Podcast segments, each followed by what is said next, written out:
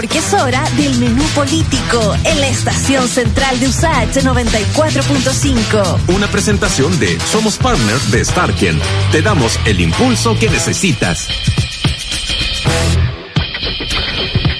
Bueno, vamos a hablar de lo que está sucediendo en el PPD, la democracia cristiana, en el Partido Socialista, qué pasa con las candidatas Paula Narváez, qué pasa con Yanna Proboste, todo esto con Marco Moreno, analista político, director de la Escuela de Gobierno de la Universidad Central. Marco, ¿cómo le va? Bienvenido. Hola Marcelo, ¿cómo estás? Qué gusto saludarte. Igualmente, profesor. Oiga, eh, bueno, ayer eh, fue noticia todo el día, aparte de lo de las negritas y los memes que hubo, el eh, tema de la unidad constituyente y sus candidatas.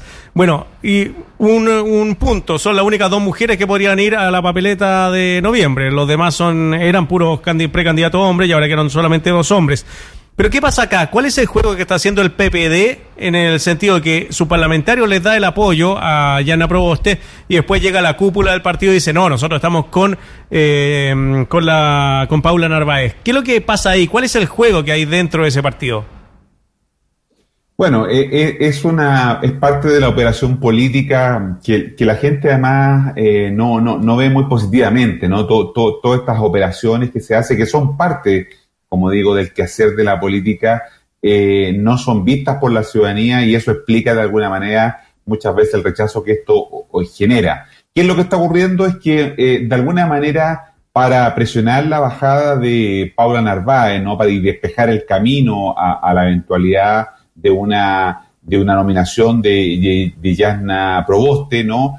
Eh, han comenzado a, aparecer eh, situaciones que buscan quitar apoyo a la candidatura de Narváez, ¿no? Como tú dices, el PPD, eh, en una situación todavía un poco difusa, ¿no? Había, había, le había dado su apoyo a través de la bajada que hizo el 17 de mayo eh, el entonces candidato del Partido por la Democracia, Heraldo Muñoz, ¿no? Esa no había, no había sido una decisión del partido, a través de los canales institucionales del partido, sino que fue una decisión del propio Heraldo Muñoz. Pero bueno, eh, evidentemente ahora hemos visto dos hechos bien sintomáticos. Uno, el apoyo de dos senadores, la senadora Carvajal y el senador Quintana, muy pues. explícitamente. No sabemos qué es lo que está pensando los otros senadores, eh, Lagos Weber, eh, Ricardo y el propio senador eh, Girardi, ¿no? Y el día de ayer también eh, tuvo un almuerzo con eh, parte de la bancada de diputados del Partido por la Democracia, en una señal evidente, ¿no es cierto?, de que el Partido, el Partido por la Democracia le estaría restando el apoyo a Pablo Narváez. Es más, la directiva del partido, ¿no?, emitió o, envió un comunicado a, a, Paula Narváez diciendo que lo importante era el proyecto de la centro izquierda más que los nombres, ¿no? A buen entendedor, eh, eh, pocas explicaciones para lo que esa frase significa, ¿no? De alguna manera, entonces, lo que estamos viendo es un, es un intento eh, de eh, generar presión sobre la candidata Narváez, sobre su partido, para que puedan, ¿no es cierto?, de alguna manera aliviar lo que, lo que va a ser estos difíciles días eh, de una negociación política entre el Partido Socialista, la Democracia Cristiana y el Partido por la Democracia. Claro, Marco, porque ayer eh, cuando vi esta noticia de este apoyo importante de los parlamentarios, el senador Quintana recuerda de que fue el que instaló retroexcavadora en el eh, inicio del gobierno de la presidenta Bachelet y que eso le trajo muchas repercusiones y bueno, y también mala mala imagen, podríamos decir, al gobierno de la presidenta Bachelet.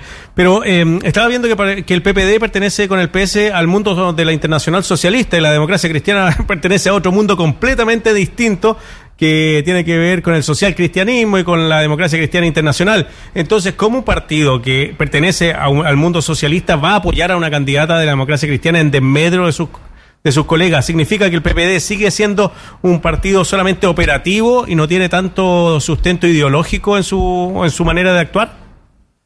Lo que pasa es que en este minuto hay mucha, mucha pugna, especialmente en lo que tiene que ver, eh, Marcelo, con la conformación de las listas parlamentarias. Recuerda tú y tus auditores que el 23 de, de, agosto no solo se inscriben los candidatos y candidatas presidenciales, también se inscriben los candidatos y candidatas al Parlamento los que van a la reelección y los nuevos que van van a competir por alguno de los escaños de, la Cámara de Diputados y del, del Senado, que se, se renueva, no se, se renueva en una de sus partes y se agregan nuevos senadores producto de la implementación de la reforma electoral. Por lo tanto, aquí hay una presión muy fuerte, especialmente de los parlamentarios, por que los partidos ya definan eh, una candidatura de tal manera de poder tener una, un pacto, una alianza que les permita, ¿no es cierto?, eh, mejorar sus posibilidades de electividad eh, en los cargos que hoy día tienen o a los que aspiran. ¿no? Y lo, lo, que estamos viendo entonces es una arremetida de los parlamentarios fundamentalmente para buscar esos esos apoyos. Hay un sector del Partido por la Democracia y también del PS, ojo ahí, que creen que tienen más posibilidades en una eventual lista liderada por Yanna Proboste que una liderada eh, por Paula Narváez. El problema es que públicamente no lo dicen, ¿no? Y eso es lo que se queja amargamente la, la candidata Paula Narváez, que aquí hay un doble discurso, ¿no?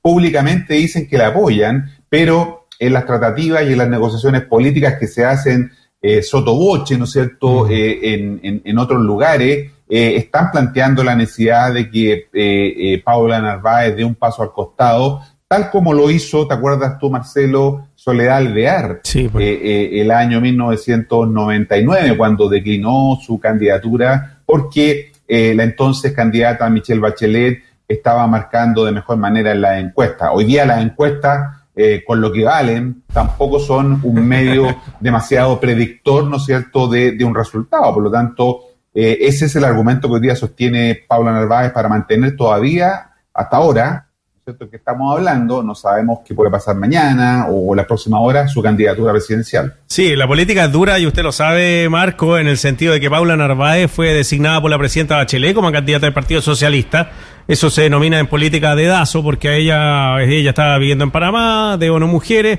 se vino a Chile después de que la presidenta Bachelet la nomina como la candidata o como la persona que podría seguir después de ella como presidenta. Y eh, Yana Proboste, si es que se cumple lo que ya se ha dicho a través de la prensa, que ella podría mañana anunciar que va a ser la candidata del Partido Demócrata Cristiano, pasaría por encima también de las bases que había nominado a Jimena Rincón como la presidenta o la candidata a presidente de, la DC. Entonces el conflicto es más profundo, creo yo. ¿Por qué eh, este bloque tiene que llevar una candidata a, las elecciones de, noviembre? Bueno, eh, que esa, esa es una pregunta bien interesante que hay que mirarla eh, en, contexto. Yo diría que, que, hay un espacio todavía en el electorado que no está siendo ocupado totalmente ni por los candidatos que fueron elegidos el domingo, Boric y Sichel. Mm. De hecho, eh, lo que se llama hoy día unidad constituyente, ¿no es cierto? La ex parte de ex nueva mayoría, ex eh, la ex concertación, ¿no? Eh, en, la, en, la, en, las elecciones del, del, 16 de mayo, Marcelo, en las de concejales y alcaldes, que son las que se usan normalmente para medir el poderío de los partidos políticos, en esa elección, este mundo sacó alrededor de dos millones de votos, ¿ya? Eh, no es una cifra despreciable, es una cifra muy interesante en términos de votación y por eso que en este mundo que denominamos ampliamente la centroizquierda o, como, o con, los nombres de fantasía que tenía ex nueva mayoría o ex concertación, hoy día unidad constituyente, decimos que hay un piso electoral que alguien tiene que recoger, ¿no? Que alguien tiene que de alguna manera sostener, porque de lo contrario, Gabriel Boric, que está eh, hace tiempo eh, eh, adentrándose en este mundo, ¿no es cierto?, podría fidelizar electores que hoy día están sin candidato o sin, o sin candidata presidencial y por lo tanto de ahí la necesidad de que este proceso se haga de manera más bien rápida, ¿no? Mm. Y no con la lentitud que ha estado tomando en los últimos días. Si mucho se mira a los partidos más antiguos de nuestro país con estas dos candidatas, hablamos de Yana Proboste y también de de Paula Narváez sobre em, lo nuevo, porque está como lo nuevo de moda, está Sichel, está Gabriel Boric, son eh, personas jóvenes.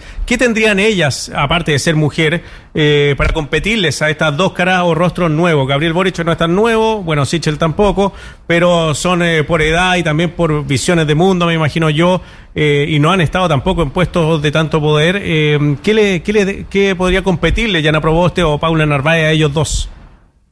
Sí, eh, eh, es cierto lo que tú dices. Y, también eh, es importante eh, ponerlo eh, en la siguiente lógica, ¿no? Estamos, diría yo, asistiendo al inicio de un nuevo ciclo político, ¿no? El viejo ciclo político, el ciclo de la, de, la transición, de los consensos, terminó, como sabemos, o empezó a terminar a morirse el 18 de octubre con el estallido social.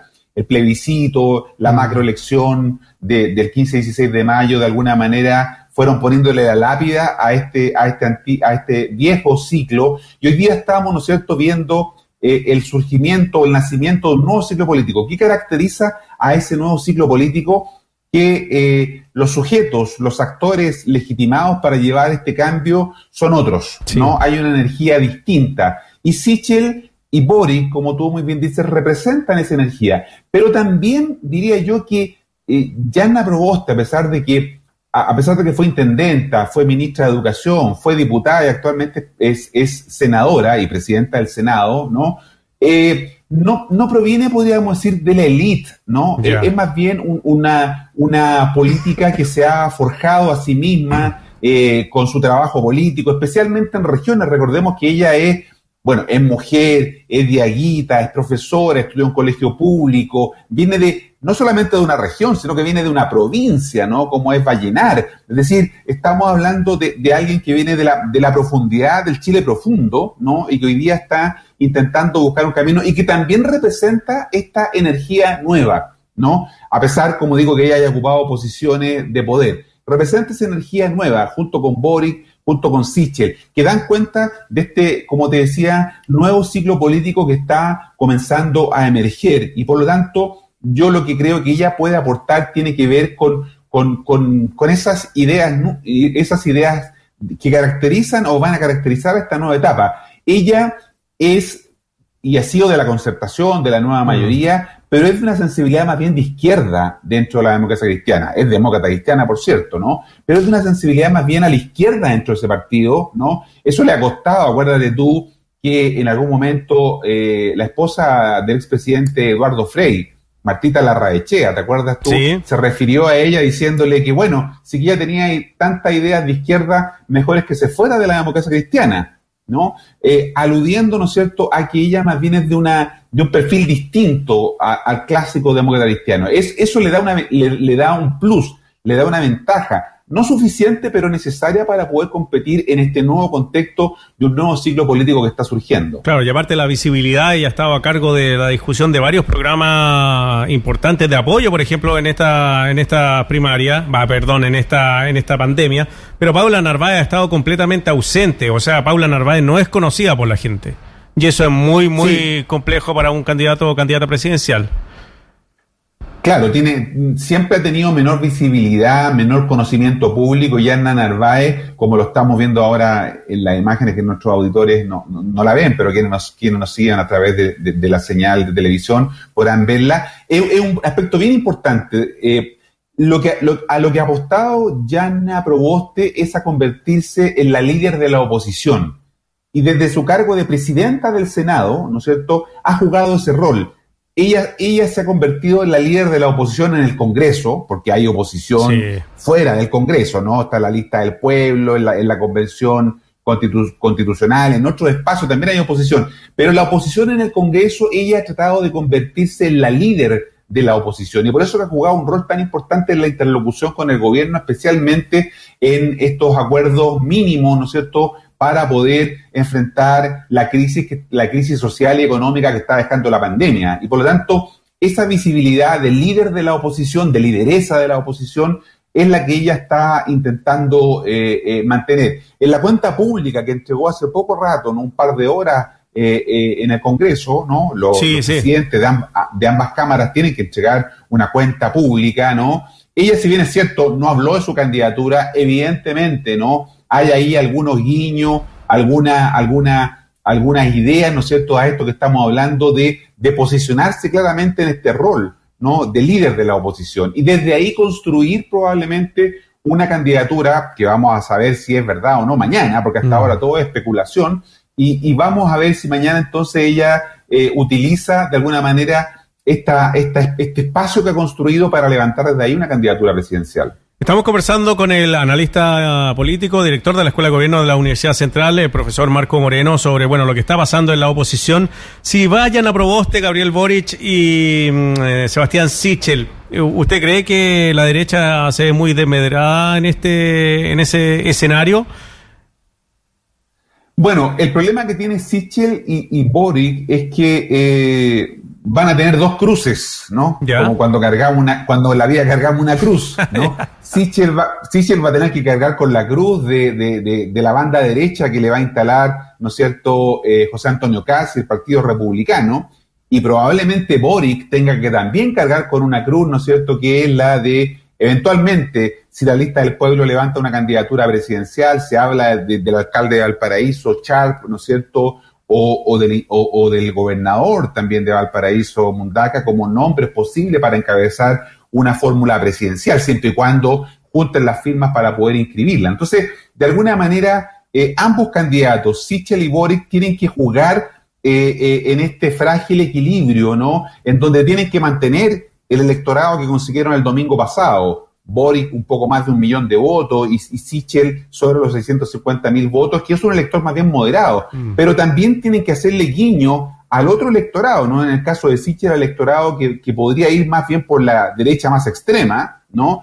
Y en el caso de Boric también el que podría ir por la izquierda. Por lo tanto, eh, ellos tienen aquí un gran desafío, que es cómo, eh, fidelizando sus electores, pueden, pueden colocar un dique, una contención para que eh, eh, no, no, tengan, ¿no cierto?, eh, una dificultad por la derecha y por la izquierda que les, que les minimice, ¿no cierto?, que les disminuya su potencial electoral. Ese riesgo no, no es tan claro en el caso de Yanna Proboste o eventualmente Paula Narváez, ¿no? Porque ellos, ellas van a apostar fundamentalmente al electorado más bien de centro. Eh, reformista, claro, moderado, que quiere cambios, pero quiere cambios graduales, ¿no? Como, como quedó expresado el día domingo en la elección de, de, de Boric y Sichel. Sí, qué interesante eso, porque al final eh, va a ser el centro, como en todas las elecciones, el que va a definir quién eh, va a ser la presidenta o el presidente de la República, porque como dice usted, profesor Moreno, eh, quedó claro que el tema de la moderación, sí los cambios, pero moderados y no de un borrar todo lo que se ha hecho de un plumazo.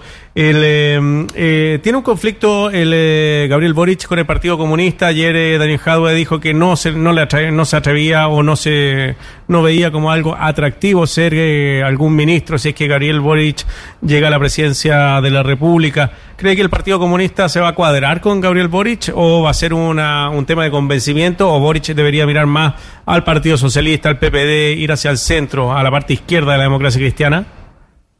No, Boric tiene que ir a buscar los 650 mil votos, 670 mil votos que sacó Daniel Jadwe, ¿no? Tiene que hacer, por eso te decía, tiene que hacer ese esfuerzo. Lo está haciendo, lo está haciendo porque está acercándose, ¿no es cierto?, a las diputadas Vallejo, Cariola, que han sido sus tradicionales aliadas. Sí, pues. también la, alcaldesa de Santiago, ¿no? Eh, Otra eh, generación también, ¿no? A diferencia de Daniel Jadwe, son, son paralelos. Exactamente. Y la, segunda pregunta, Marcelo, es si, es si en realidad esta posición eh, que está teniendo Jado es una posición personal o es la posición del Partido Comunista. Yo creo que, yo creo que ese matiz es bien importante. El Partido Comunista es un partido muy pragmático, muy disciplinado, ¿no?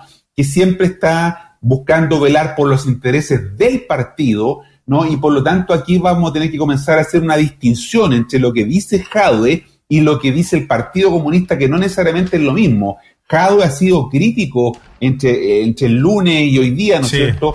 Eh, eh, ha deslizado algunas críticas respecto de que el partido llegó tarde con su apoyo, de que, esta que su candidatura la pusieron los independientes sobre la mesa. Ahí lo que está haciendo una especie de crítica velada a, lo tardío que según él podría haber llegado al Partido Comunista, no haciéndose cargo una vez más, ¿no es cierto?, eh, de la derrota. Como, como decía Napoleón, las victorias tienen 100 padres y las derrotas son huérfanas, ¿no? Nadie se quiere hacer cargo de las derrotas. Y aquí está ocurriendo exactamente lo mismo, porque en realidad buena parte de la derrota tiene que ver también con la performance del candidato Daniel Jadwe, ¿no? Y, por lo tanto en eso no hay que perderse tanto, eh, pero evidentemente como ya conocemos su personalidad, le cuesta reconocer eh, estos, estos errores.